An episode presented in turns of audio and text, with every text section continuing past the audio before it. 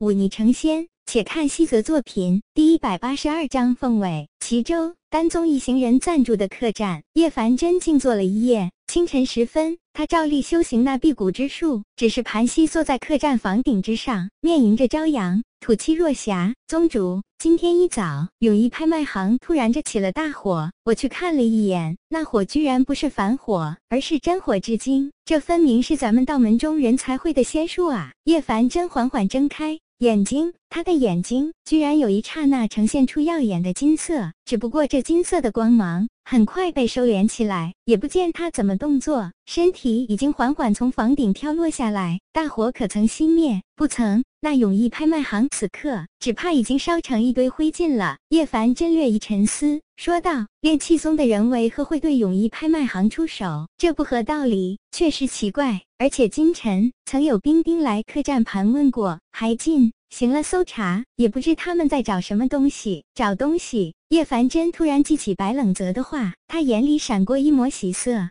轻笑道：“变数。”这是变数，白施主终究还是动手了。什么？这位长老有些糊涂，又问了一句：“白施主便是那白冷泽？”叶凡真笑了笑，没有多加解释。他向前走了几步，又转过头来说道：“叫大家准备准备，或许不多时会有大人物来访。这次多谢白施主了。”一家远离永义拍卖行的酒肆里，一个身穿黑袍的神秘人坐在那里，他的面前是背后背负着一刀一剑的白冷泽。叶宗主客气。了，白冷泽轻轻笑了笑，说道：“其实这件事我并没有做很多事情，就算没有我，瑞王爷一样会把丹炉送还给你们，只不过是迟早罢了。你倒坦诚。”叶凡真笑了笑，他端起一杯酒，轻轻一晃，那杯酒中居然慢慢升温。很快有热气冒出，叶宗主喜欢喝热酒。白冷则惊讶道：“这手法倒是独特，雕虫小技罢了。”叶凡真将那酒杯送到白冷泽面前，说道：“既然白施主不喜鞠躬，我也不做那俗套之人，这杯酒便算作我的谢礼。”白冷泽哈哈一笑，端起酒杯一饮而尽。那酒入口，仿佛一团火一下子流进了喉咙里，接着顺着喉咙一直向下，直冲进胃中，让他浑身都感觉。暖洋洋的，好不舒泰。日后白施主若来我清溪丹宗，贫道必设下酒宴款待白施主，让你也尝尝我清溪谷独有的神仙酒。神仙酒，只听名字，我口水都要流下来了。若有机会，小子一定去叨扰一番。白冷泽洒然道。叶凡真深深地看了他一眼，从怀中摸出一个青碧色树叶包裹起来的小小丹丸，缓缓推到白冷泽身前，说道：“这是我意外所得的丹丸。这丹丸并无神么神奇，只是贫道看白施主命数属火而运水，这丹丸或许会对白施主修习武道有些帮助。”白冷泽低头看了看那丹丸，只见上面覆盖的青碧色树叶上有着流光缓缓流绕而行。颇为不凡，他也不客气，将那丹丸小心收好。再抬起头来时，却已经不见了叶凡真的身影。不愧是得道高人啊，这一手仙术当真神妙非常。白冷则咋吧咋吧嘴笑道：“这家伙很厉害，你要小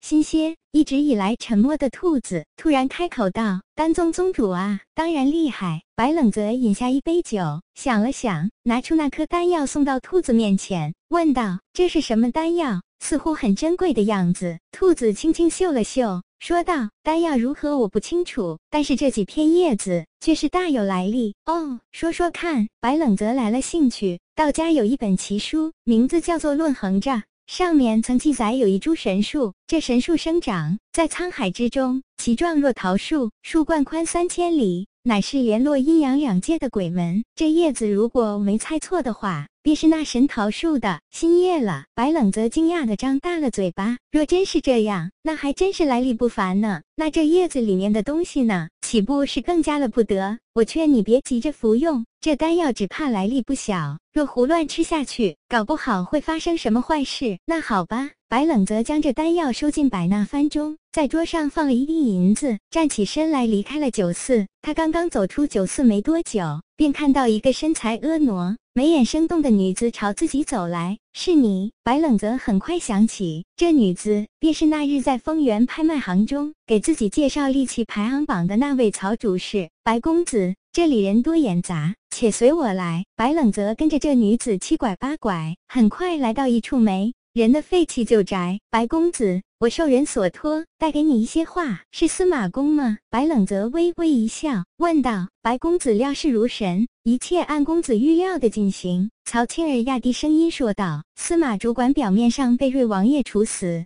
其实处死的是其他参与这件事的人。司马主管安然无恙，现在已经被王爷安排进了凤尾。凤尾，白冷泽奇道：“这名字稀奇。瑞王爷既然能在大梁境内开设三十余家拍卖行，网罗天下奇珍异宝。”自然有着自己的秘密情报组织，这情报组织便是凤尾，只不过里面主事的都是在外界已经死去的人，这样才能保证情报不被泄露。因为这些人走出了凤尾，在外面也不过是个已死之人，活不下去的。白冷泽点点头，曹青儿拿出一张字条，恭敬地递到白冷泽身前。白冷泽打开一看，只见上面写着一行小字：恩人今日再造之恩，三有四之手。涌泉以报，三有四司马，司徒司空之手说的，自然是司马二字了。白冷泽微微一笑，对曹青儿说道：“他能舍得现在的一切放手一搏，这一切都是他应得的。不过我刚好有一件事要拜托他帮我留心。公子请讲，帮我查一下冷千锋和墓穴。”